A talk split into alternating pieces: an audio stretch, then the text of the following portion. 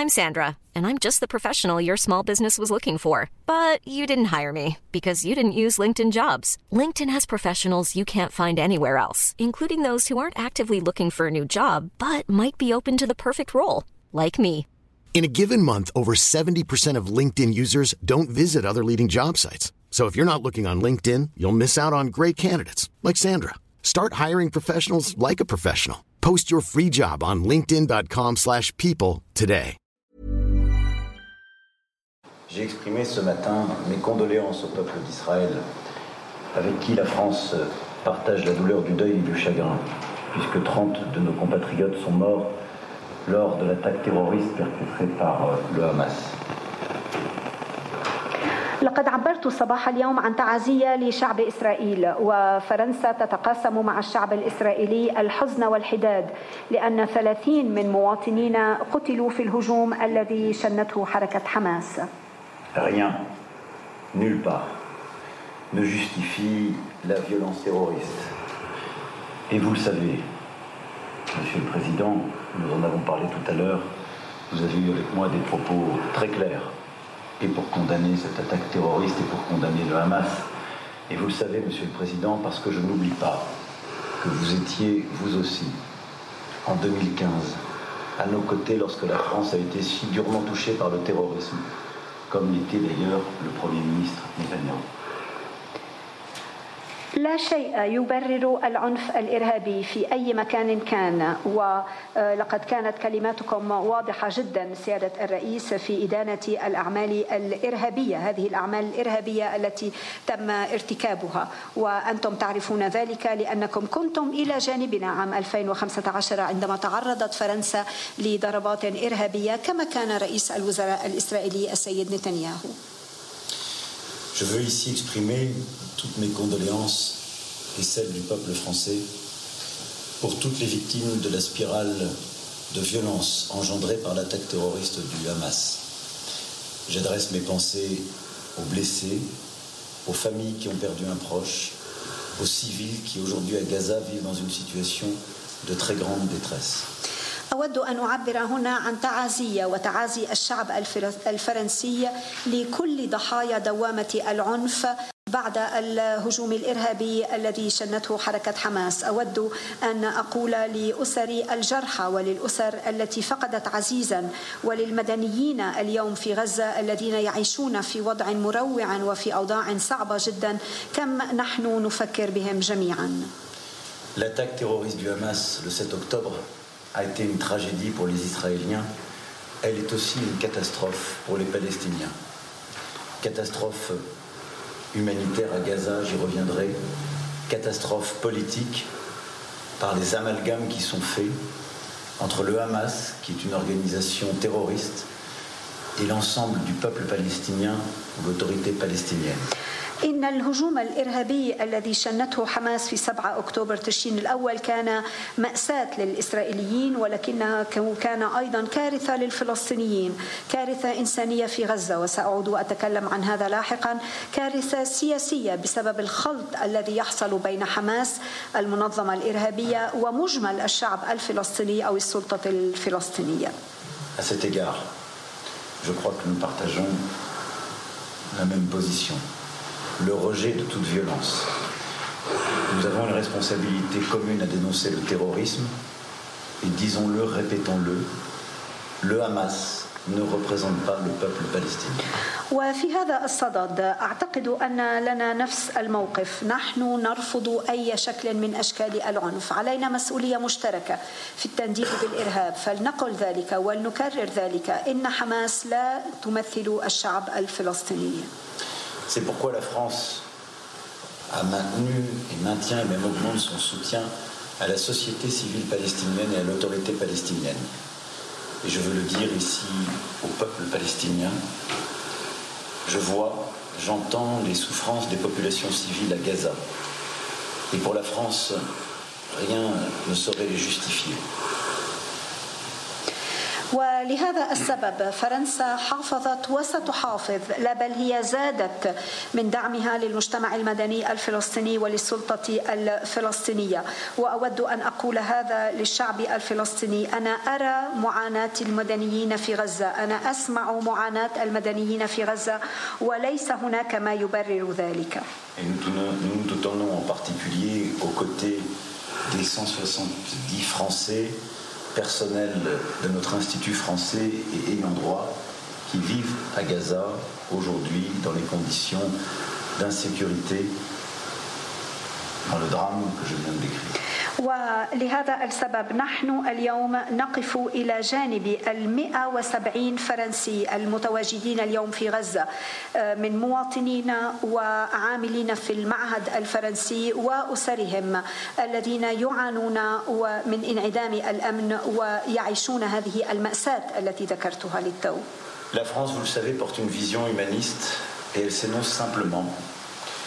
La vie d'un civil vaut celle d'un autre civil, quelle que soit sa nationalité.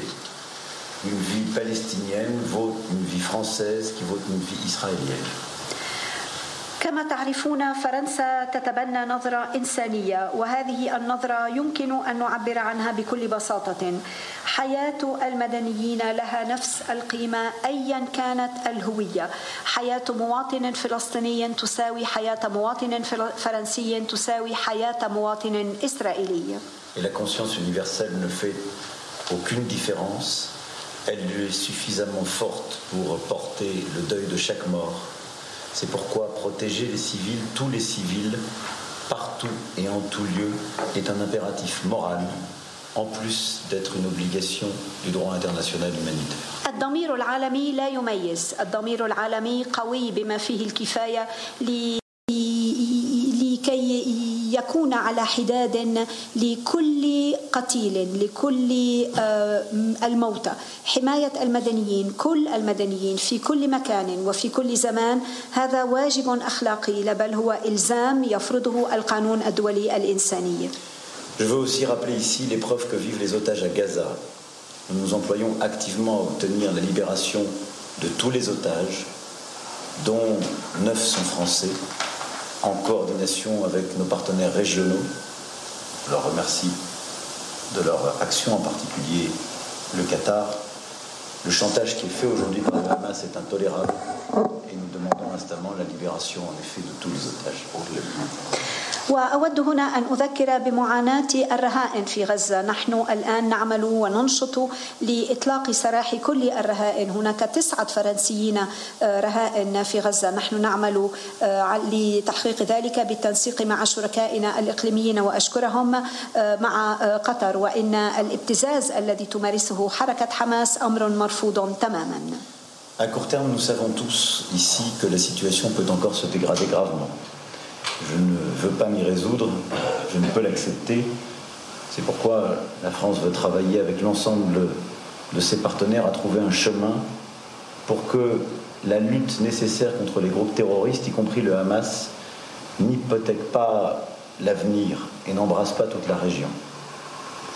وفي المدى القصير نحن نعرف جميعا أن الوضع يمكن أن يتدهور بشكل خطير.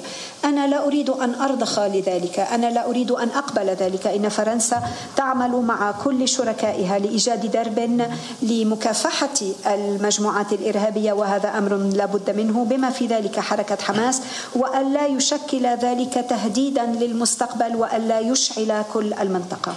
Nous en avons parlé ce matin avec le Premier ministre Netanyahou et le président Herzog. Je viens d'en parler avec le président Abbas. Nous sommes convaincus qu'au fond, une initiative forte pour la paix et la sécurité doit être conduite. Cette initiative tient, à mes yeux, en trois piliers inséparables et concomitants.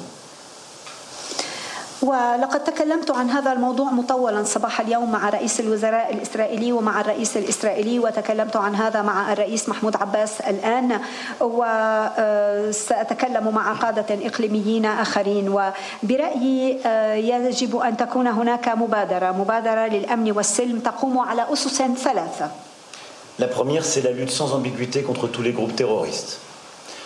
La France est engagée aujourd'hui dans une coalition pour lutter contre Daesh avec plusieurs autres partenaires, des dizaines. Elle le fait activement. Mais elle le fait en préservant les populations civiles là où elle intervient et en luttant strictement contre ces groupes terroristes. C'est la même logique qu'il faut adopter pour lutter contre le Hamas. Et je souhaite que nous puissions travailler ardemment avec l'ensemble de nos alliés, mais aussi avec tous les partenaires de la région, pour qu'une telle coalition contre le terrorisme puisse se monter, qui inclut le Hamas et qui permette de cibler les terroristes, de partager les informations entre les services de renseignement et d'intelligence, de cibler les profils, de procéder aux sanctions requises de manière précise, sans jamais menacer les populations civiles. إذا الأساس الأول لهذه المبادرة مكافحة كل المجموعات الإرهابية بدون أي لبس. فرنسا اليوم عضو في تحالف دولي لمكافحة أو لقتال تنظيم داعش ولنا شركاء عشرات الشركاء في هذا التحالف. وفرنسا نشطة فيه. نحن ننشط لمكافحة الإرهاب ولكن مع حماية المدنيين. وهذا يجب أن يكون منطق العمل الذي نقوم به ضد حركة حماس. نحن أنا أريد نريد أن نعمل جميعا مع حلفائنا وشركائنا في المنطقة من أجل تحالف ضد الجماعات الإرهابية بما في ذلك حركة حماس. لكي نستهدفها لكي نتقاسم المعلومات لكي نفرض عقوبات ولكن بدون أن يكون هناك خطر على المدنيين وبدون استهداف المدنيين. L'objectif d'une telle coopération contre le terrorisme est d'abord une clarification. Nous voulons tous pour que la paix soit présente dans la région, que ces groupes terroristes qui la menacent soient éradiqués. Ensuite, c'est un critère d'efficacité. Elle prendra plusieurs semaines pour s'organiser, mais c'est ce qui permettra d'éviter des opérations massives qui menaceraient, ou menaceront, si elles devaient être conduites, les populations civiles.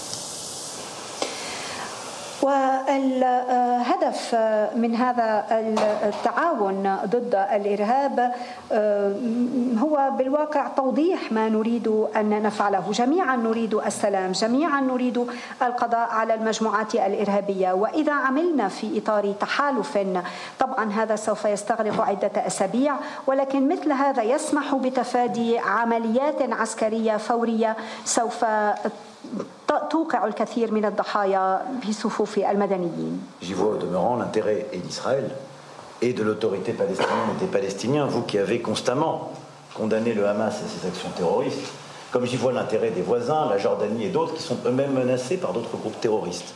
Je pense que ce premier pilier, cette coopération en matière de lutte contre le terrorisme est indispensable pour la paix et la sécurité dans la région. وطبعا هذا في مصلحة في مصلحة إسرائيل وأيضا في مصلحة السلطة الوطنية الفلسطينية وفي مصلحة الفلسطينيين. لقد كان هناك إدانة من الجميع لحركة حماس الدول المجاورة أيضا مهددة بمجموعات وحركات إرهابية منها الأردن. إذا مثل هذا التحالف أمر لا بد منه إذا أردنا إحلال السلام والأمن في المنطقة. Le deuxième pilier, c'est la protection des populations.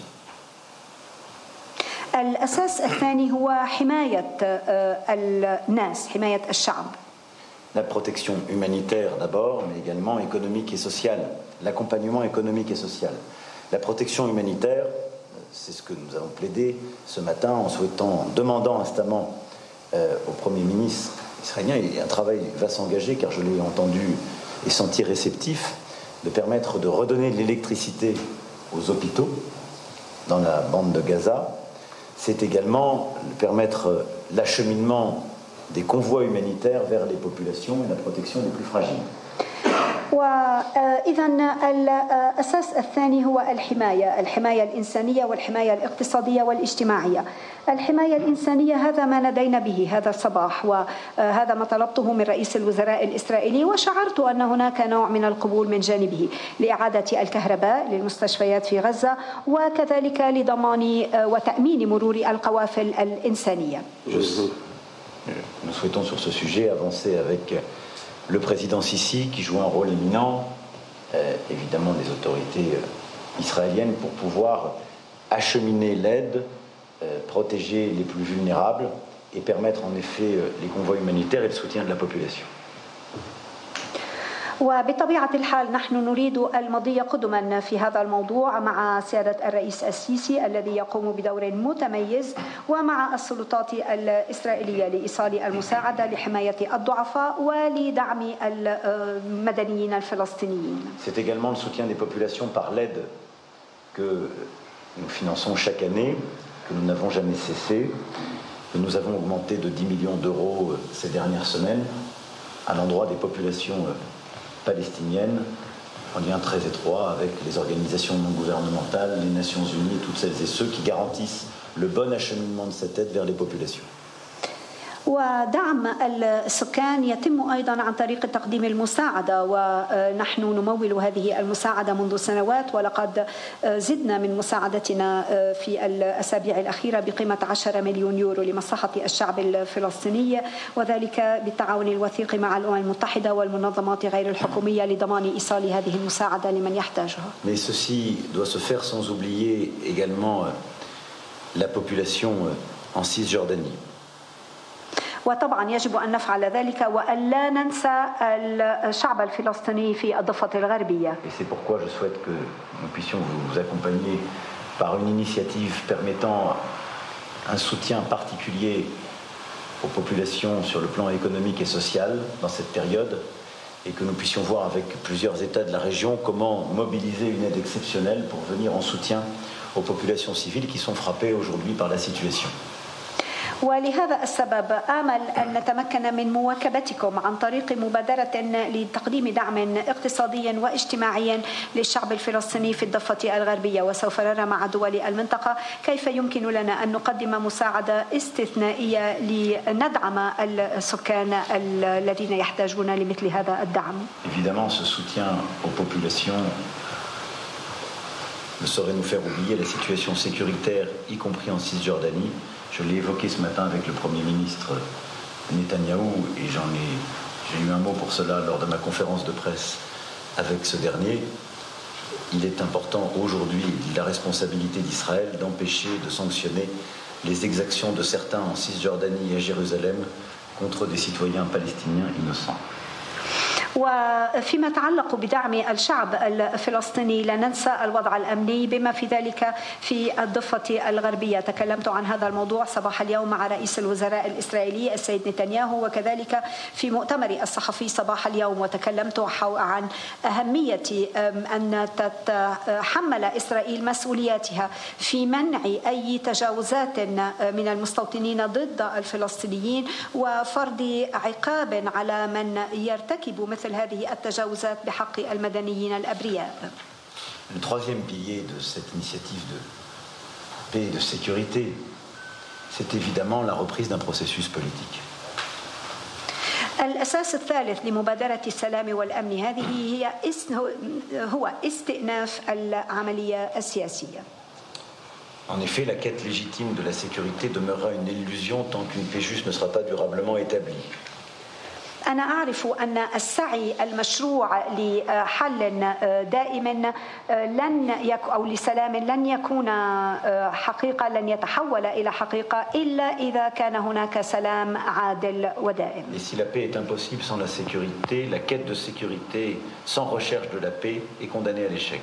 وإذا كان السلام مستحيل بدون الأمن فإن محاولة تحقيق الأمن بدون السعي إلى السلام محكوم عليها بالفشل. Ceci suppose la reconnaissance des aspirations légitimes de chacun. هذا يفترض الاعتراف بالتطلعات المشروعة لكل طرف. Et je sais que dans ce moment, il est difficile de parler de la reprise d'un processus de paix et d'une discussion politique. Je crois pourtant je l'ai plaidé ce matin auprès du Premier ministre, et j'ai pu le dire là aussi en conférence de presse, que la reprise de telles discussions est plus que jamais nécessaire. وأنا أعرف أنه من الصعب الحديث عن استئناف عملية السلام والمحادثات السياسية في مثل هذه الظروف ولكن بالرغم من ذلك هذا ما ناديت له في لقائي مع رئيس الوزراء الإسرائيلي صباح اليوم وهذا ما قلته أيضا في المؤتمر الصحفي. Car elle est la seule qui est de nature à pouvoir donner un espoir légitime aux populations et éviter que davantage ne se tournent vers les mirages des groupes terroristes ou des plus radicaux.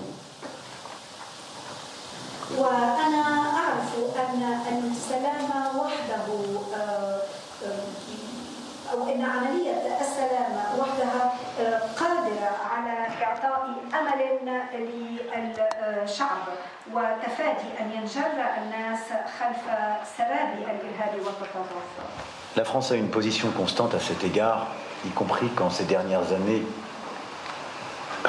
les repères étaient parfois modifiés. Et vous connaissez cette position. C'est celle qui consiste à avoir deux États en capacité de cohabiter. Mais je veux ici dire qu'il n'y a aucun dogme, mais au fond une idée simple. Il n'y aura pas de paix durable s'il n'y a pas la reconnaissance du droit légitime du peuple palestinien à disposer de territoire et d'un État. Et il n'y aura pas de paix durable s'il n'y a pas la reconnaissance assumée de la part du peuple palestinien et de ses autorités d'un État d'Israël et de l'importance de son existence et de sa sécurité.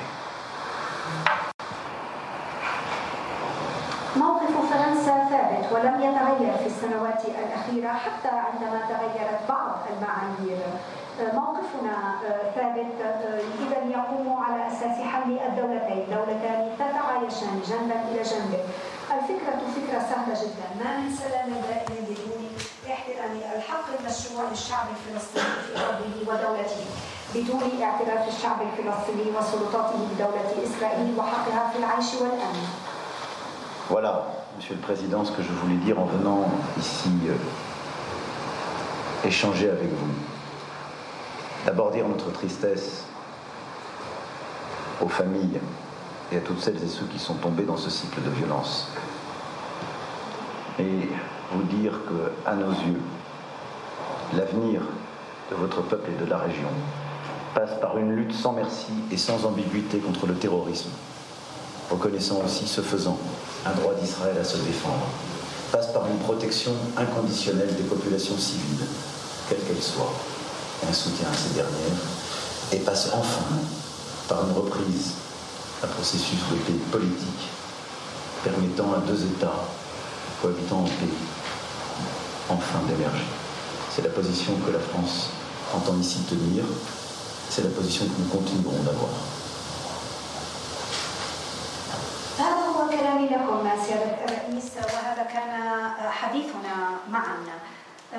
قبل كل شيء أود أن أكرر حزننا للأسر والضحايا في دوامة العنف هذه. وأكرر أن المستقبل مستقبل الشعوب ومستقبل هذه المنطقة يكون في مكافحة الإرهاب وفي الاعتراف بحق إسرائيل في الدفاع عن نفسها. ويكون أيضا في حماية السكان المدنيين بدون أي شروط حماية غير مشروطة للمدنيين وكذلك باستئناف عملية السلام لحل سياسي حل الدولتين تعيشان جنبا إلى جنب بسلام. هذا هو موقف فرنسا. كان دائما ثابتا. ولم يتغير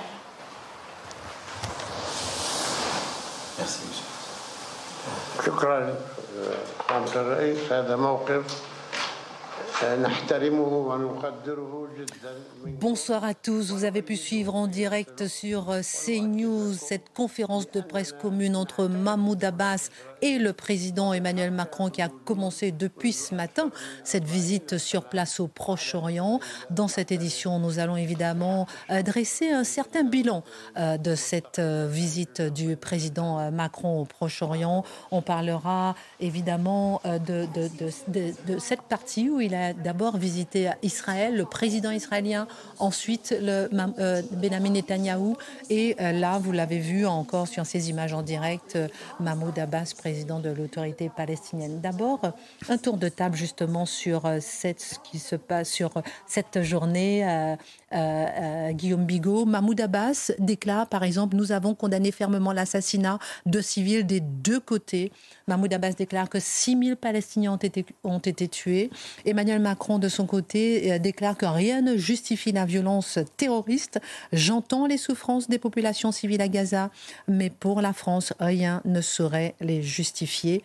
Une vie euh, palestinienne vaut une vie française, vaut une vie israélienne. A-t-il réussi sa mission ce soir? Je crains que non. Je pense que dans, il y a évidemment deux salles, deux ambiances quand il y a eu la conférence de presse avec Benjamin Netanyahou et ce soir l'entrevue avec Mahmoud Abbas. Mais dans les deux cas, il m'apparaît que le président français a servi, sinon de, de trépied, de, de, de, voilà, il a permis à son interlocuteur, dans le cas de Benjamin Netanyahou, euh, de, dire que les banlieues françaises, il y avait l'État islamique, et dans le cas de Mahmoud Abbas, finalement renvoyer dos à dos euh, les, euh, les, atrocités du Hamas hein, et les civils qui sont évidemment injustement bombardés dans une riposte qui est totalement légitime de la part de l'État d'Israël. Donc je pense que la France, en fait, a été un peu baladée à travers la personne d'Emmanuel Macron. Et on voit bien d'ailleurs, quand on regarde un peu le, langage corporel, qu'Emmanuel Macron n'est pas du tout à l'aise dans cet entretien. Euh, les, traductions euh, sont extrêmement longues et on a l'impression qu'il subit cet entretien. Et donc, qu'est-ce qu'il a fait? L'intention n'était pas mauvaise. L'intention était de dire eh bien, écoutez, les Palestiniens ne sont pas représentés que par le Hamas. Il y a une cause palestinienne qui peut être juste.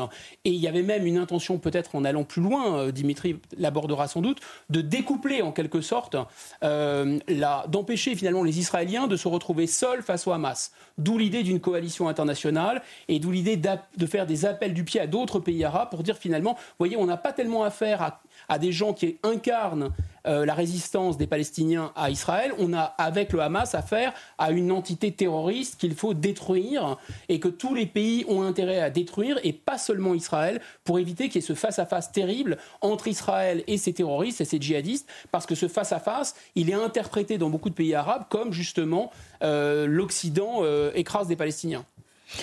Dans un instant, pour le coup de point final, vous allez nous dire un petit peu ce que vous pensez de cette euh, visite, euh, puisque pour vous, c'est une visite inutile, contre-productive. Vous avez des mots un peu durs. Pour vous, cette rencontre avec Mahmoud Abbas est à la limite de l'indécence. On en parlera euh, dans un instant. Avant de vous donner la parole, Dimitri, j'aimerais qu'on regarde une photo. Ce qui s'est passé juste avant l'arrivée de Emmanuel Macron avec, euh, euh, euh, son entretien avec Mahmoud Abbas, à l'extérieur, à Ramallah, les photos du président Macron brûlées. Emmanuel Macron, pas le bienvenu sur place. Votre réaction, Dimitri Pavlenko? Bah, Écoutez, moi, je serais moins dur que, que, Guillaume, parce que alors, d'abord, Emmanuel Macron a réussi à faire une chose que ne sont pas arrivés à faire tous les chefs d'État et de gouvernement qui l'ont précédé. il a vu Benjamin Netanyahou, mais il a vu la partie palestinienne. Enfin, en tout cas, l'une des deux parties palestiniennes, la partie autorité palestinienne avec euh, Mahmoud Abbas. Bon. Après, il arrive avec cette proposition, il arrive avec cette proposition euh, d'une coalition sur le modèle de ce qu'on fait en Irak contre l'État islamique, l'opération Chamal, coalition internationale, qui à mon avis est une solution intéressante. Ça prouve une chose, c'est que euh, quelque part l'ancien monde n'est pas totalement mort, que dans la jungle des égoïsmes nationaux aujourd'hui, il y a quelqu'un comme Emmanuel Macron qui croit encore un peu au multilatéralisme et qui est en train de nous dire, bah on va aider Israël en les diluant dans une coalition plus vaste qui ciblerait spécifiquement le Hamas et pas les Palestiniens. Parce qu'aujourd'hui, le piège dans lequel est en train de tomber Israël, c'est qu'il y a cette assimilation et que les foudres du monde arabe s'abattent sur Israël euh, s'il y a cet euh, amalgame qui est fait et qui est la grande victoire du Hamas jusqu'à ce stade. Où aujourd'hui, dans le monde arabe, on croit que les Israéliens veulent la peau des Palestiniens, alors que non, ils veulent la peau du Hamas. Donc il y a cette proposition. Reste à voir si elle sera suivie, écoutée. Euh, voilà, et je pense qu'on aura l'occasion d'en reparler. Marc Menon. Le plus étonnant, c'est que l'on puisse imaginer que l'on règle. Alors la tentative est une tentative très théâtrale, mais qui immanquablement ne peut avoir qu'un résultat théâtral. C'est-à-dire qu'on ne peut pas, dans un conflit comme celui-là, qui dure depuis 1947, on ne peut pas se voiler la face, arriver comme ça, de façon presque magicienne, obtenir un résultat. Je crois que c'est là, dans les coulisses, que les choses doivent se faire. Et qu'il y a une sorte de projection pour tenter de se faire valoir, mais que ça ne peut pas du tout aboutir au moindre résultat. Si l'on écoute les propos du président... De Mahmoud Abbas. oui. Vous avez l'impression que cet homme est l'agressé, que cet homme est victime de la pire des barbaries. Il est dans son rôle. Non, oui, d'accord. Mais à partir de là, comment voulez-vous, c'est ce que disait Guillaume, le président français qui entend ça, quelle attitude avoir? C'est-à-dire que vis-à-vis aussi bien du peuple français que des Israéliens, il y a un moment, il devrait dire, euh, essayons d'être modérés. Vous ne pouvez pas tenir des propos comme ça qui nient l'adversaire. Donc, je crois qu'on ne peut pas jouer ces jeux diplomatiques à cœur ouvert. Il faut les coulisses, les coulisses, les coulisses, et ça ne se résout pas en une journée sur un, un vol hâtif. Dans un instant, on reviendra avec vous justement sur le parcours des différents chefs d'État français avec euh, euh, leur voyage, leurs différents voyages au Proche-Orient, de De Gaulle en passant par Nicolas Sarkozy, sans oublier Giscard d'Estaing, et bien sûr Jacques Chirac, on en parlera dans un instant. Charlotte Denéas, comment réagir par rapport au propos de Marc Menon euh, Est-ce que finalement Emmanuel Macron est courageux de répondre face à Mahmoud Abbas? Rien ne justifie la violence terroriste. Bah oui, en fait, je suis évidemment d'accord sur la partie diplomatique qui se fait généralement pas devant une caméra. On est d'accord. Simplement, dans ce conflit-là, et moi je suis un peu partisane de prendre en compte la réalité, il se trouve que cette guerre se fait de toute façon sous les caméras, comme toutes les autres guerres. Et il se trouve que, et à la fois là-bas, en fait là-bas il y a un dialogue de sourds qui se fait, c'est que et nous on a du mal à le prendre en compte, c'est que le monde arabe, en tout cas la rue arabe, contrairement aux États arabes, on s'est nous focalisé sur ce que disaient les États arabes depuis des années. La rue arabe, elle appelle encore la création de l'État d'Israël en 1948 la catastrophe. En arabe, ça se c'est c'est ça, ça s'appelle comme ça. Donc vous voyez vous voyez qu'au fil des années et c'est on, on connaît ça par cœur, la radicalisation sur ce genre de sujet, elle se fait de manière encore plus grave de génération en génération. Ceux qui ne l'ont pas vécu sont encore plus investis de cette mission. Et là, Emmanuel Macron, je pense qu'il parlait aussi à la France. Et il y a une chose qui est bienvenue dans son voyage, et je ne retirerai rien à ce qui a été dit précédemment, c'est qu'il introduit la complexité, c'est-à-dire qu'il y a deux choses dans ce conflit. Il y a l'attaque du Hamas ces derniers jours qui est indiscutablement condamnable et Emmanuel Macron l'a condamné sans aucune, euh, sans aucun mais. Et il y a le conflit sur le long terme, ce conflit israélo-palestinien dont on ne se sort pas. Et là, il apporte la complexité qui a toujours été, par ailleurs, la voix de la France dans ce conflit-là. Franchement, par rapport à ce qu'on vit depuis quelques jours à l'Assemblée nationale, rien que pour ça, il était bienvenu qu'il apporte un peu de froideur aussi dans la lecture, en plus évidemment d'apporter son soutien à la population israélienne après l'attaque du Hamas. On va fouiller un petit peu dans un instant avec vous, Dimitri, la voix de la France, justement. Je rebondis sur vos propos, je rebondis aussi sur vos propos lorsque vous dites, Charlotte Dornelas, que euh, cette guerre se joue devant les caméras. Et avec vous, avant de revenir sur euh, ce, voyage du président euh, au Proche-Orient, revenons sur ces images. La L'armée israélienne qui a montré des images horribles à la presse pourquoi est-ce que l'on peut dire qu'il est nécessaire aujourd'hui de montrer des images pour être cru juste avant le voyage du président Emmanuel Macron? Et on y reviendra dans un instant.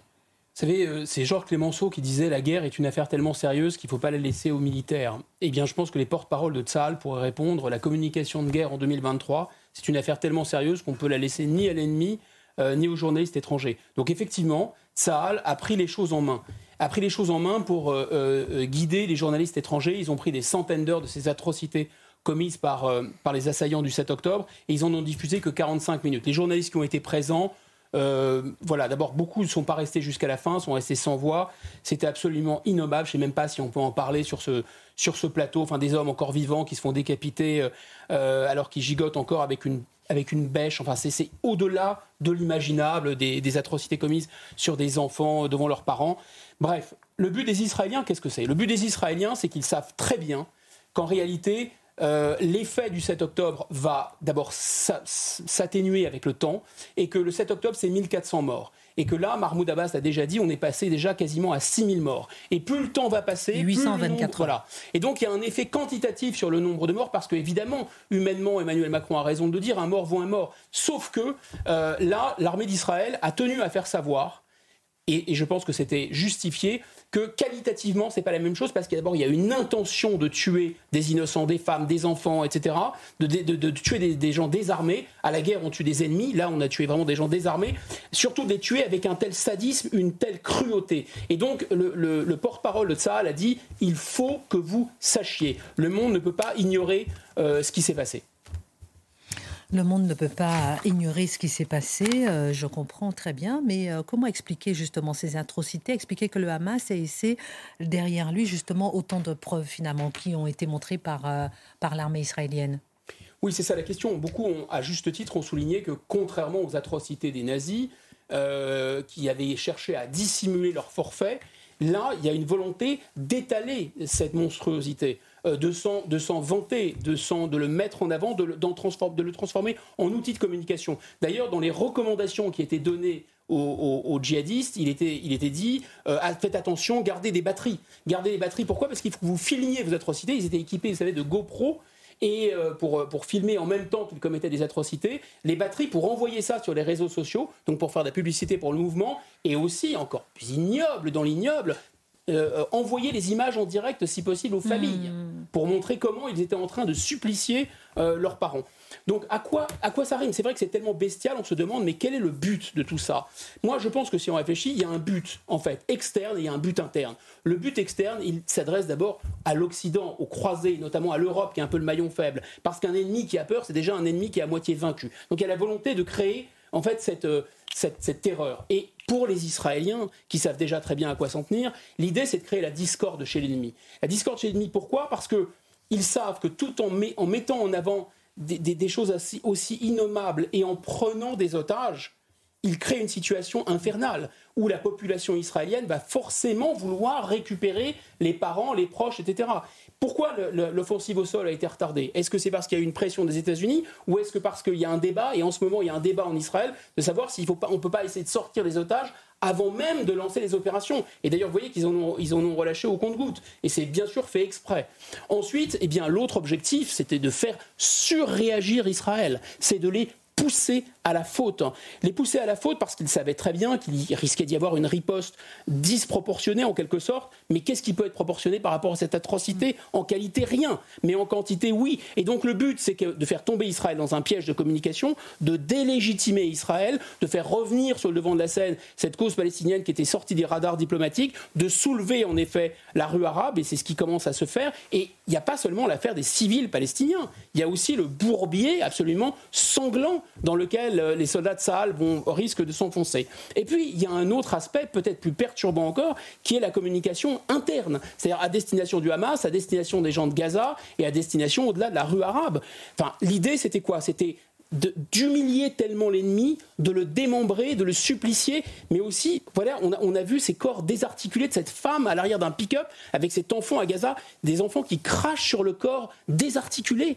Donc on voit bien que ça exprime une rage, une haine qui est absolument terrifiante et qui va s'exporter dans des pays où il n'y a pas de bombardement, où Israël n'occupe pas, etc. Pas du tout. Euh, en Tunisie, par exemple, il y a eu des manifestations extrêmement importantes. Pourtant, la Tunisie, c'est un pays qui est proche de nous. On ne comprend pas bien ce qui se passe. Comment se fait-il que euh, autant de gens se réjouissent d'images aussi épouvantables? Donc, on voit bien que c'est pas, on n'est pas dans la même psychologie.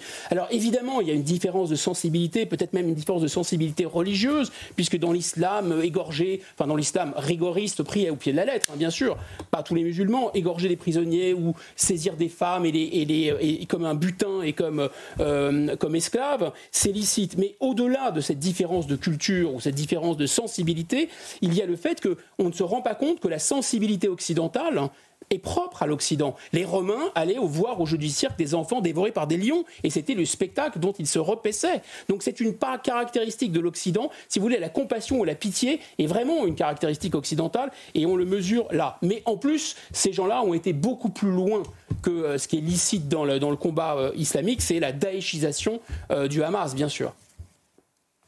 Vous êtes en train de nous expliquer que dans ce contexte de voyage diplomatique d'Emmanuel Macron, le Hamas a la main il a attaqué Israël, il s'attend aux représailles, il maîtrise les images. Quel bilan tirer par rapport à ces images Faut-il désespérer par rapport à cette euh, euh, réaction de l'armée israélienne qui, elle, diffuse elle aussi des images pour pouvoir attester des atrocités?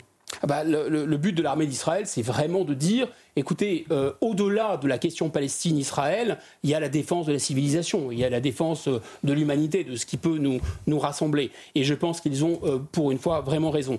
Ensuite, il y a une leçon qui est très difficile à digérer, en fait, euh, et je, reviens bizarrement, euh, vous allez voir, à ce qu'a dit Madame Borne quand elle a euh, parlé du martyr de Dominique, de Dominique Bernard, ou le professeur, deuxième professeur assassiné. Elle a dit, mais finalement, c'est l'enseignement, c'est les connaissances qui vont faire reculer la barbarie. Comme si la barbarie, le sadisme, la cruauté, c'était nécessairement le fait de l'ignorance. Pardon, mais Werner von Braun, qui était le père du programme Apollo, c'était un nazi fanatique. Pardon, mais Ayman el-Zawahiri, qui était le bras droit de Ben Laden, c'était juste un neurochirurgien.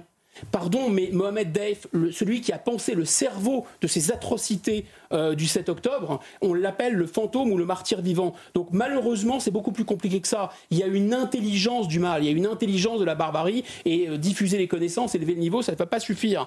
Et enfin, surtout, je pense qu'il faut vraiment prendre garde à un mirage, c'est-à-dire qu'on vivrait tous dans le même monde, sous prétexte qu'on voit les mêmes images, qu'on est connectés, reliés en même temps dans cette agora numérique. C'est évidemment pas vrai du tout. Je pense que, euh, le, notamment euh, au moment de la guerre, on voit bien que les images sont souvent extrêmement fausses. On ne peut pas dire je, crois parce que je vois. Souvent, on voit des choses qui sont fausses. On l'a vu dans cette guerre. Hein. Euh, souvenez-vous, il y avait des images d'enfants bombardés par le phosphore à Gaza. En réalité, c'était des images qui dataient de 2019 de la Syrie. On a vu aussi des enfants dans des cages. En réalité, c'était des images qui ont été prises avant le 7 octobre. Ça a été authentifié par des journalistes israéliens. Donc la planète est plus connectée que jamais, mais je pense qu'elle est en réalité plus divisé que jamais. Dans un instant, vous nous donnerez votre regard sur euh, ce voyage diplomatique d'Emmanuel Macron. Vous êtes extrêmement critique hein, et vous allez nous dire euh, pourquoi. Euh, Dimitri, je me tourne vers vous parce que la question qu'on se pose ce soir, on a écouté la conférence de presse en direct entre Mahmoud Abbas et Emmanuel Macron. quel bilan tirer de cette journée? Est-ce qu'on peut pousser un petit peu loin Est-ce que la voix de la France porte encore aujourd'hui? Bah, écoutez, euh, en fait, il faut attendre un peu peut-être pour faire le, bilan. Je vous avoue qu'il m'a un peu, un peu fait peur quand même parce que euh, les, Emmanuel Macron, l'Élysée, l'élément de langage hier, c'était d'être utile et la France qui allait appeler un cessez-le-feu. Bon, euh, seulement que la France n'a que les mots pour le dire, ça. Hein. Biden, il a deux porte-avions, lui, hein, dans la région, quand même. C'est mon Vincent Hervouet qui dit c'est 200 000 tonnes de, diplomatie bien sonnante et trébuchante, si je puis dire. Donc, et, puis, euh, il y avait l'intention de l'Élysée de parler de désescalade, de parler de trêve humanitaire, de réactiver la perspective politique, la solution à deux États. Voilà. Alors, c'était ça en fait hein, qui devait être qui devait être dit. Alors Emmanuel Macron en a un peu parlé tout à l'heure à Mahmoud Abbas, euh, et mais à, à, à l'Israël, il a plutôt parlé de cette histoire de coalition internationale qui est intelligente, qui est une solution intelligente parce qu'on décrypte. Coalition euh, régionale euh, pour lutter contre le Hamas. Exactement, avec cette idée d'une lutte en fait sur antiterroriste pour éviter une invasion terrestre classique, une opération militaire de grande ampleur, qui n'est pas si populaire que ça en Israël. Il faut pas croire que l'idée d'envoyer ses enfants, ses fils et ses filles euh, affronter le Hamas dans un dédale euh, de béton, c'est ce qu'est Gaza, ça enchante tous les Israéliens. Je ne suis pas du tout certain que ce soit le cas. On sait que Benjamin Netanyahu d'ailleurs, il a le pied sur le frein sur cette opération, les Américains également. Donc euh, c'est plutôt du côté du ministre de la Défense, Yoav Galant et de l'état-major qu'on pousse pour cette opération. Donc vous voyez, c'est pas simple. Il y a des tensions quand même. Hein. Emmanuel Macron arrive, avec une proposition pour essayer de sortir par le haut. Donc, vous voyez, c'est pas inintéressant. Euh, et puis, quand, ce qui concerne euh, la, solution à deux États, mais enfin, c'est quand même une vaste blague. Plus personne n'y croit depuis 25 ans. Vous on, en pas... parle, on en parle quand même un peu. on en a vous n'avez pas deux États, vous avez deux Palestines aujourd'hui. Vous avez le Hamas, vous avez Gaza sous tutelle du Hamas, et vous avez la Cisjordanie sous tutelle d'une autorité palestinienne qui n'a d'autorité que le nom, qui n'a aucune autorité. Mahmoud Abbas ne représente que lui-même. Et quelque part, Emmanuel Macron lui rend un immense service. Il le sort du tombeau pour le montrer aux caméras du monde entier. Donc merci Emmanuel Macron dans cette histoire-là. Et Mahmoud Abbas devrait, devrait le remercier. Euh, voilà. Et puis en plus, sur le plan de la paix, ça non plus, ça n'a pas vraiment de sens parce que Israël ne veut pas la paix avec les Palestiniens. Israël veut la sécurité. Et les Palestiniens ne veulent pas la paix. Ils ne veulent, le Hamas ne veut même pas d'un État. Ils veulent l'anéantissement d'Israël et des Juifs. Hein, très concrètement, relisez les déclarations de la Ligue arabe au moment de la création de l'État euh, israélien en 48, c'est limpide. Hein, et ça n'a pas changé en l'espace de, 75 ans. il, y y avait une espèce de vanité en fait de la part de l'Élysée à vouloir comme ça s'interposer entre d'un côté des Arabes qui sont centrés uniquement sur le malheur arabes et musulmans, et de l'autre côté, bah, et, d'ailleurs on voit que le souvenir du 7 octobre, il est déjà complètement enseveli côté arabe sous les, ruines de Gaza, hein, et de l'autre côté, bah, des, Israéliens qui eux sont sur le traumatisme du 7 octobre et qui revivent la, la Shoah à travers cet événement. Dimitri, il fut un temps où euh, la voix de la France était euh, respectée, en particulier dans le monde arabe. Je montrais tout à l'heure euh, l'image, ces photos d'Emmanuel Macron brûlé à Ramallah juste avant cet entretien. Ben C'est choquant, non? Ben oui, mais c'est choquant, mais c'est ainsi. C'est-à-dire que la France aujourd'hui, elle passe pour islamophobe.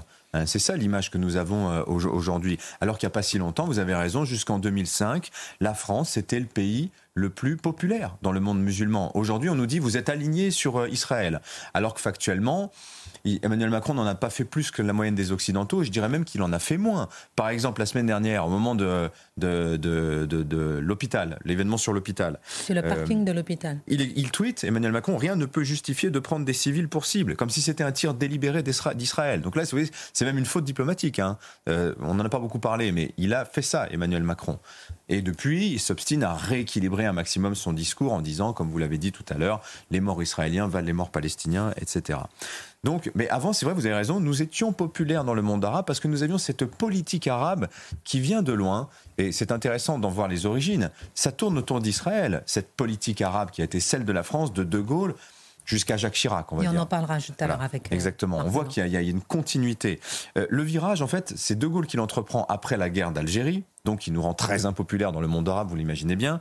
Arrive 67, la guerre des six jours. Israël contre l'Égypte et la Syrie, guerre que remporte euh, Israël. Et De Gaulle, à ce moment-là, va évoquer en conférence de presse euh, à propos des Juifs, il parle de ce peuple d'élite sûr de lui-même et dominateur. Ce sont des mots qui vont le faire passer pour antisémite, mais qui vont le rendre extrêmement populaire dans un monde arabe qu'il cherche en fait à attirer dans les filets de la France. Pourquoi?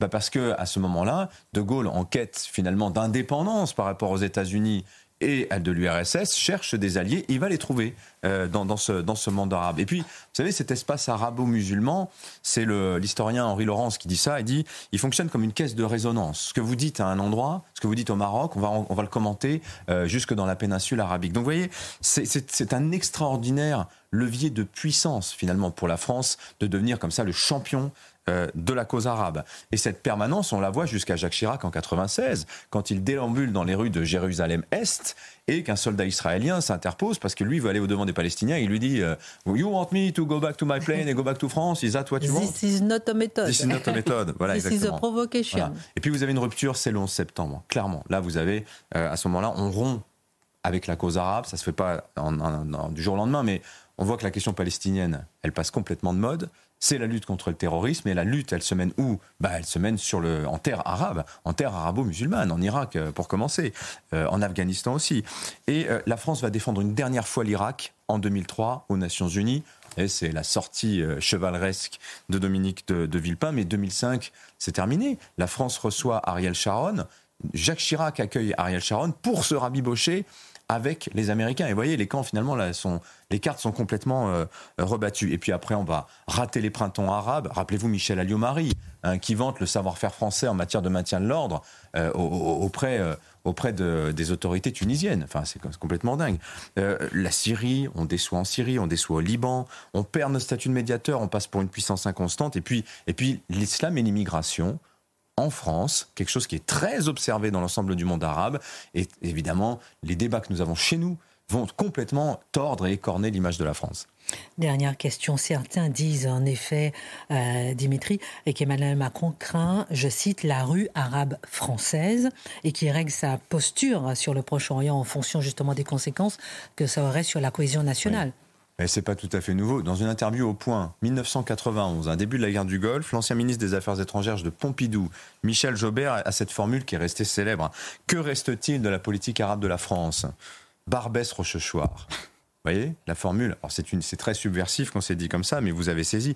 On voit que la France aujourd'hui, elle est prise entre le marteau et l'enclume. En France, vous avez la plus importante communauté juive hors des États-Unis et la plus importante communauté musulmane de France. La première, se rétrécit alors que la deuxième ne cesse de, de, grandir. Et pour les musulmans de France, on voit bien que la question palestinienne est un marqueur.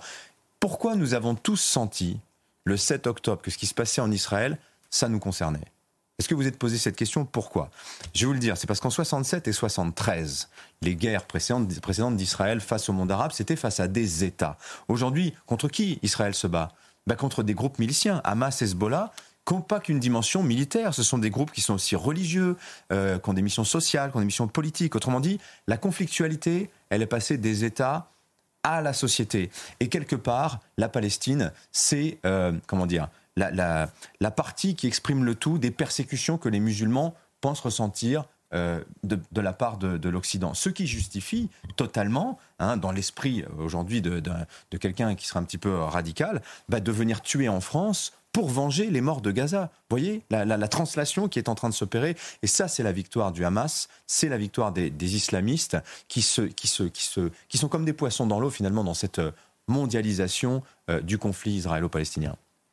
En quoi Emmanuel Macron se démarque-t-il ou pas des différents présidents français en visite en Israël? Vous l'avez un peu évoqué.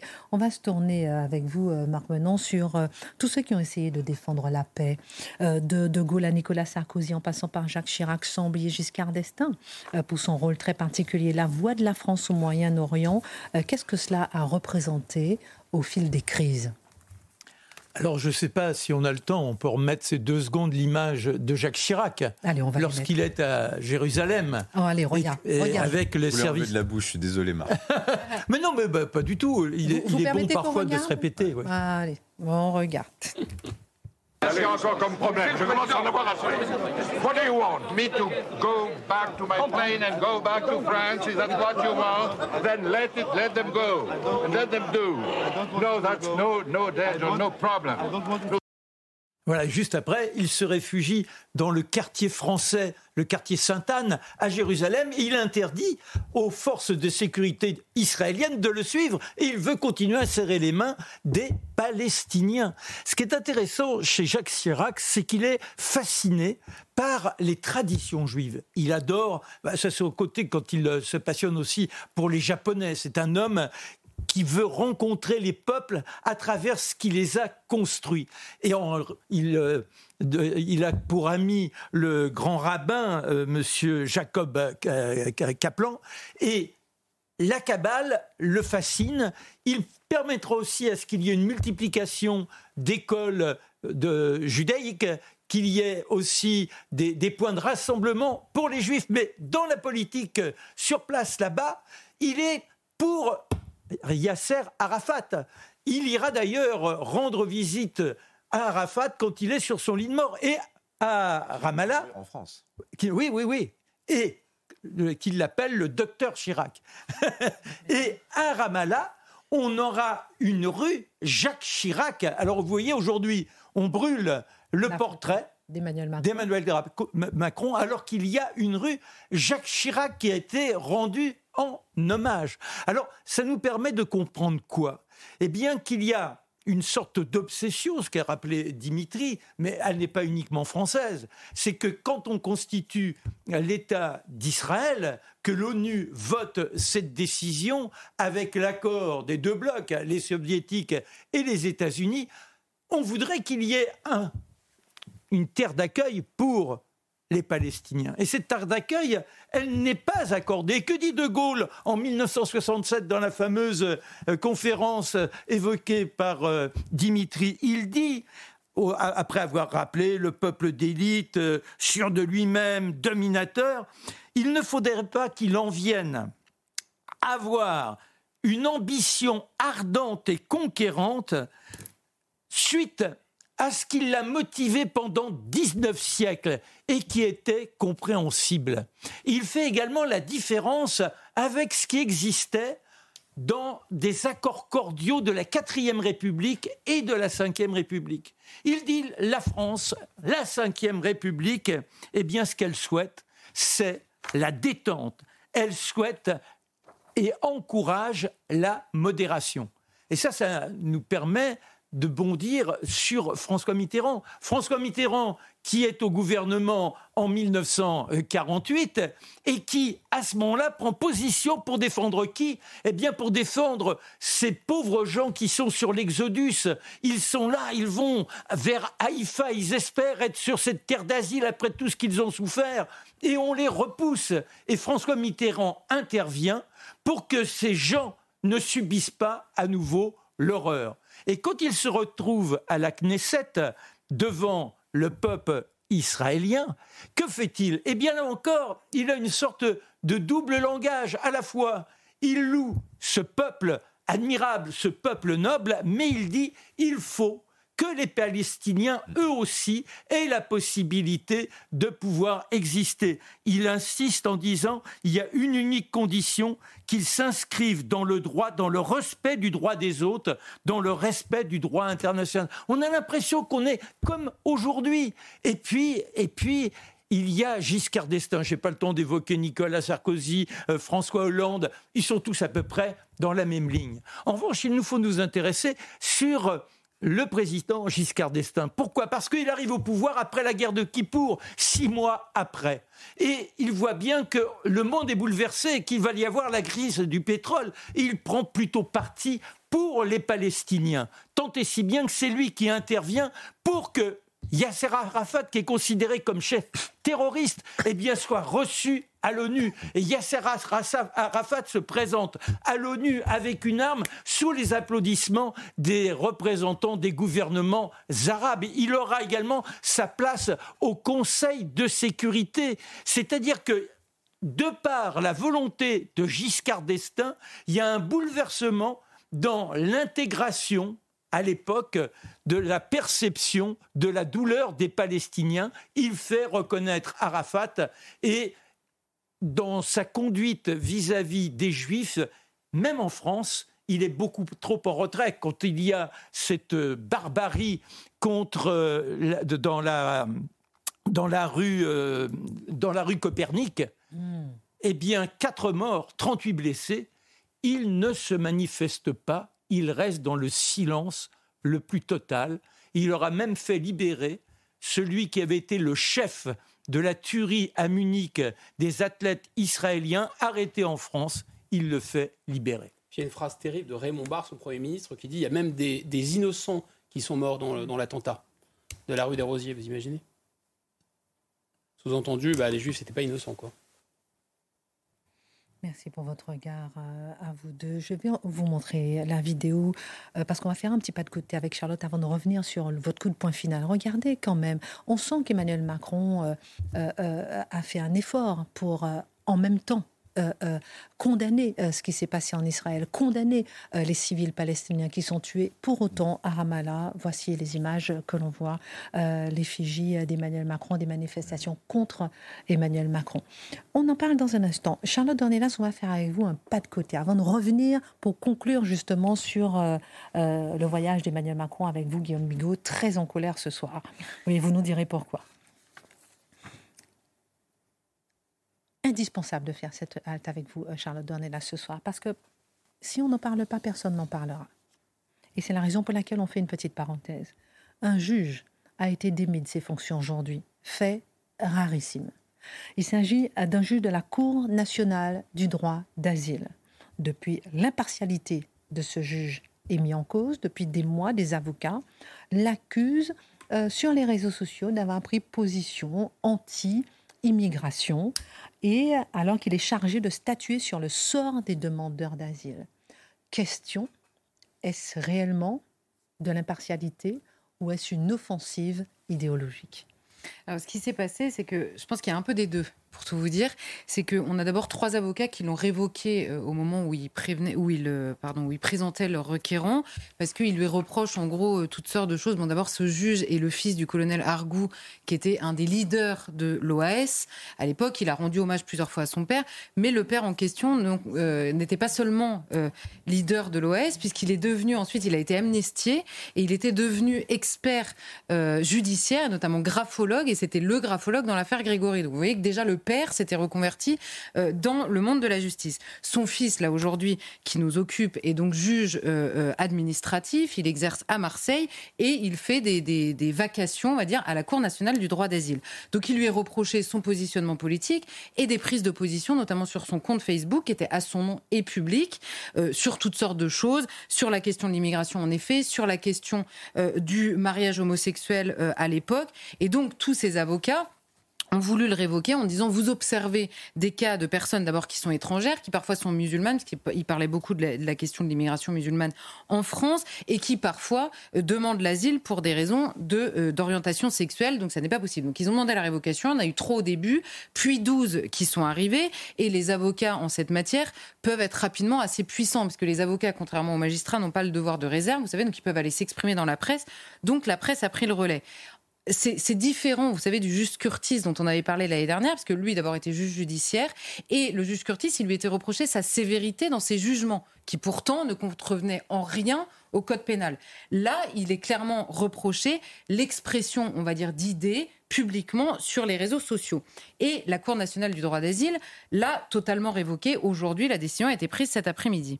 Alors, peu importe ces idées, elles n'ont pas du tout été observées en l'occurrence. Ce qu'on a observé, c'est la question de l'impartialité nécessaire du juge par rapport au requérant qui passe devant lui, par rapport au justiciable euh, en clair. Mais ce qui est intéressant, c'est qu'il y a les jours, le, journal Les Jours, le journal en ligne Les Jours et Mediapart qui ont fait une enquête. Et alors, ce qui lui est reproché en audience, c'est un ton condescendant, une justice jugée expéditive, donc rien de très précis. Et on s'attarde en revanche sur ce qu'il a mis sur les réseaux sociaux. Donc vous savez, et alors je vais vous citer une phrase de, Mediapart qui est assez peu susceptible d'être, de prendre parti pour le fils d'un colonel de l'OS. On va leur faire confiance là-dessus quand même. Et il nous dit si Jean-Marie Argou se montre assez explicite sur sa page Facebook, qu'en est-il lors de ses audiences? Est-il plus sévère que d'autres juges avec les demandeurs et demandeuses d'asile? Impossible de l'affirmer. Donc c'est vraiment pas cette question-là qui euh, les occupe, on va dire, c'est simplement la question de l'impartialité et du fait qu'ils contreviennent à son impartialité nécessaire publiquement sur les réseaux sociaux. Alors, un, on note une chose, c'est que les avocats, quand ils se mobilisent contre une personnalité qui est jugée trop à droite ou qui s'exprime clairement de droite ou qui euh, même à l'extrême droite ou ce que vous voulez, qui est anti-immigration, ils obtiennent gain de cause sur le terrain de l'impartialité. Mais ce sont les seuls. Ce sont les seuls qui obtiennent gain de cause sur ce sujet. Et on note que ce sont les mêmes qui ne voient aucun inconvénient, voire qui soutiennent les magistrats qui, sous couvert parfois de syndicalisme, s'expriment non seulement leurs opinions personnelles, mais disent publiquement et très clairement qu'ils vont contrevenir à la loi et à la loi qui est votée par les représentants élus de la population française au nom duquel ils sont censés rendre la justice. Donc moi, j'ai pas de problème à ce qu'on se pose la question de la différence entre, euh, on va dire, l'impartialité et la liberté d'expression, parce que ce juge, en l'occurrence, dit oui, ce sont, c'est ma liberté d'expression, mais je n'ai aucun parti pris dans mon tribunal contre les étrangers dont j'observe les dossiers. On n'est pas obligé de le croire, hein, c'est pas la question. Simplement, je veux bien qu'on fasse cette distinction et qu'on ait ce débat. Simplement, ce serait mieux que ce soit un principe que simplement une manière d'aller euh, chasser les juges euh, qui n'ont pas les idées, en l'occurrence de ceux qui les chassent. Vous semblez voir une offensive idéologique euh, cachée derrière un sauvetage de l'impartialité réclamée à la magistrature? Mais Oui, pour les raisons que je viens d'évoquer d'abord. Et puis, il y a un contexte aussi qu'il faut voir, il ne faut pas être naïf. Vous savez qu'il y a la loi immigration, il y a la loi immigration qui arrive avec la loi voulue par Gérald Darmanin. Et il se trouve qu'il y a une particularité à la Cour nationale du droit d'asile, c'est que la plupart du temps, les dossiers sont étudiés en collégialité. Vous avez trois personnes, les juges administratifs de la Cour nationale du droit d'asile et, exception française, un représentant du Haut Commissariat aux réfugiés. C'est quand même assez euh, original sur la question de l'impartialité, précisément. Mais donc, la collégialité se vaut. Et il se trouve que parfois, vous avez un juge unique. Et c'est d'ailleurs ce qui est reproché au juge Argou, c'est que parfois, il juge de manière unique. Rappelons que la CNDA, c'est une cour d'appel. Donc l'OFPRA n'a pas eu besoin du juge Argou, en l'occurrence, pour déjà débouter les gens dont il observe les dossiers. C'est la première chose. Et la deuxième chose, c'est que dans la loi Darmanin, il veut précisément avoir un recours plus régulier au juge unique. Pourquoi? Parce que les, démarches vont beaucoup plus rapidement et que donc ça permet de rendre des décisions beaucoup plus rapidement, alors qu'on sait qu'aujourd'hui, la Cour nationale du droit d'asile peut mettre deux ans à rendre euh, son, sa décision. Pendant deux ans, vous pouvez vous marier en France, avoir des enfants, les scolariser et vous rendre par là même inexpulsable. Donc, on comprend qu'avec ce profil qui évidemment euh, va faire hurler toute la magistrature et potentiellement le Conseil d'État lui-même. Vous avez un bon exemple au moment d'aller devant le Conseil d'État pour présenter, pour contester cette disposition de la loi Darmanin, vous avez un bon exemple devant le Conseil d'État pour dire, vous voyez bien que c'est une très mauvaise idée, voyez le juge Argou, il était en juge unique, il a posé problème. C'est pour ça que je me suis permis de faire la distinction entre, en effet, il a contrevenu à l'impartialité, on va dire, qui est nécessaire sur les réseaux sociaux, mais pas en audience. En tout cas, ils ne sont pas capables de euh, l'argumenter en audience. Ça me semble important parce qu'au moment où ils vont porter ça devant le Conseil d'État, il faudra se souvenir de l'histoire en entier. Et pour répondre à votre question de l'offensive idéologique, je peux comprendre absolument que les prises d'opposition publiques soient de nature à même insécuriser le justiciable, en l'occurrence, euh, qui va devant la Cour nationale du droit d'asile. Ça, je le comprends absolument.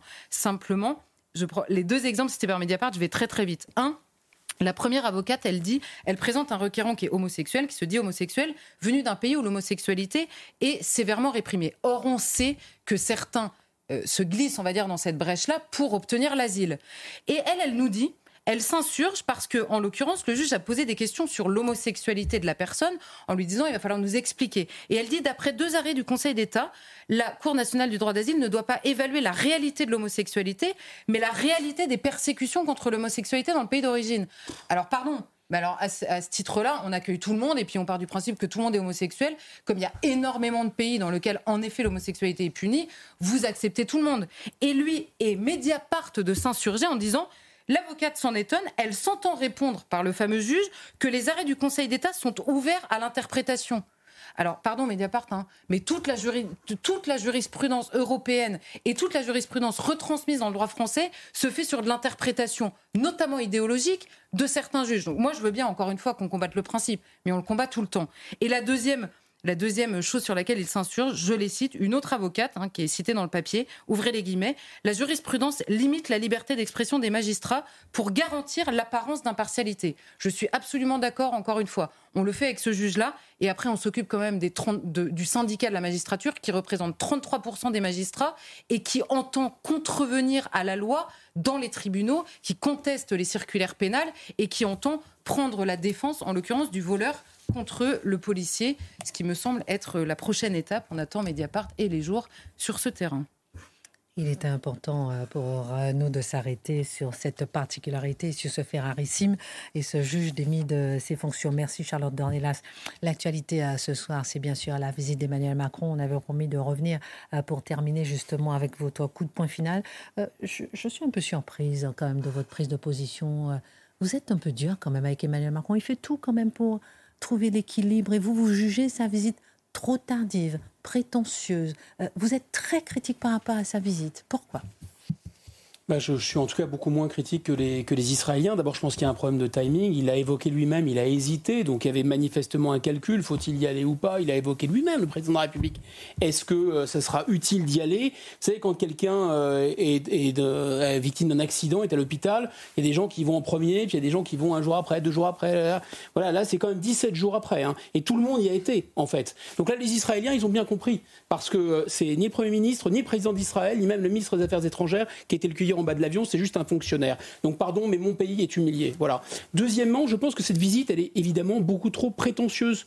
Pourquoi elle est prétentieuse? Parce que l'idée d'une coalition internationale, et c'était intelligent ce que, nous a dit comme toujours Dimitri, parce que l'idée, elle est bonne, elle est intelligente, cette idée de dire il ne faut pas laisser Israël seul dans un face-à-face avec le Hamas, il ne faut même pas laisser Israël et les États-Unis dans un face à -face avec le Hamas. L'intention est bonne, Sauf que c'est pas crédible en réalité. Pourquoi c'est pas crédible? Parce que cette histoire de, de, coalition internationale en Syrie et en Irak, il y avait effectivement des pays arabes, Bahreïn, Jordanie, Arabie, États arabes unis, il y avait même le Qatar à l'époque, il y avait le Maroc. La plupart de ces pays sont partis dès 2015 de cette coalition ils avaient, ils, pas, toujours grand-chose. Et alors là, on imagine que le Qatar, qui a sponsorisé le Hamas, qui a des dirigeants du Hamas sur son territoire, il va participer à une coalition pour aller détruire le Hamas ben voyons, oui, c'est assez crédible cette idée, c'est sûr. Euh, quant à la coalition internationale au Sahel, vous savez, la CDAO qui devait aller punir les putschistes, on en est où exactement? Donc c'est pas possible quand on n'a pas un échantillon sur soi, on va pas aller comme ça euh, faire le grossiste à l'étranger. Pardon. Euh, quant à relancer le processus de paix, oui, pourquoi pas? Et puis s'il lui reste quelques jours de RTT, peut-être le président Macron pourra aussi réunifier les deux Corées s'il a le temps et peut-être libérer le Tibet de la Chine. Non, mais tout ça n'est pas très sérieux. Normalement, vous voyez, on, on peut faire des exploits et on se vante après. Là, on se vante d'abord de relancer mais vous vous rendez compte, relancer le processus de paix de quelque chose que personne n'arrive à faire et qui est enterré euh, depuis plus de 60 ans, c'est absolument incroyable. Donc oui, je suis effectivement assez en colère. Et sa rencontre avec Mahmoud Abbas quand même ah bah là, je crois que c'est pas seulement inutile, comme les images ont confirmé, je crois que c'est carrément contre-productif. Les pays clés de la région, peut-être, peut-être les verra-t-il, là je veux bien lui faire ce crédit, s'il voit l'Égypte et l'Arabie Saoudite, ça me semble être les pays clés de la région. S'il les voit, très bien, parce qu'eux, ils ont peut-être une action sur cette situation effectivement passablement compliquée. Mais là, comme l'a très bien dit aussi Dimitri, c'est vraiment permettre à ce vieux crocodile euh, de se refaire la cerise en quelque sorte, de se refaire une santé. Euh, l'idée c'est quoi? C'est que Abbas, il est de notoriété publique archi corrompu, il est détesté par son peuple, il est détesté même par le Fatah, par son propre parti. Et en plus, c'est un antisémite notoire. Le 26 août dernier, devant le conseil de son parti, le Fatah, il a tranquillement expliqué que si les juifs d'Europe avaient été victimes de la Shoah, c'est parce qu'ils aimaient trop l'argent. Voilà, donc moi, à mon avis, cette rencontre, elle est un peu de trop. Elle est même carrément indécente et le président Emmanuel Macron qui va se rendre en Jordanie pour rencontrer le roi Abdallah II de Jordanie. On verra ce que ça donne. Restez en tout cas à, à sur CNews tout de suite. Euh, Pascal Pro pour l'heure des Pro 2. Merci à tous. Selling a little or a lot? Shopify helps you do your thing however you cha-ching. Shopify is the global commerce platform that helps you sell at every stage of your business. From the launch your online shop stage to the first real life store stage, all the way to the did we just hit a million orders stage.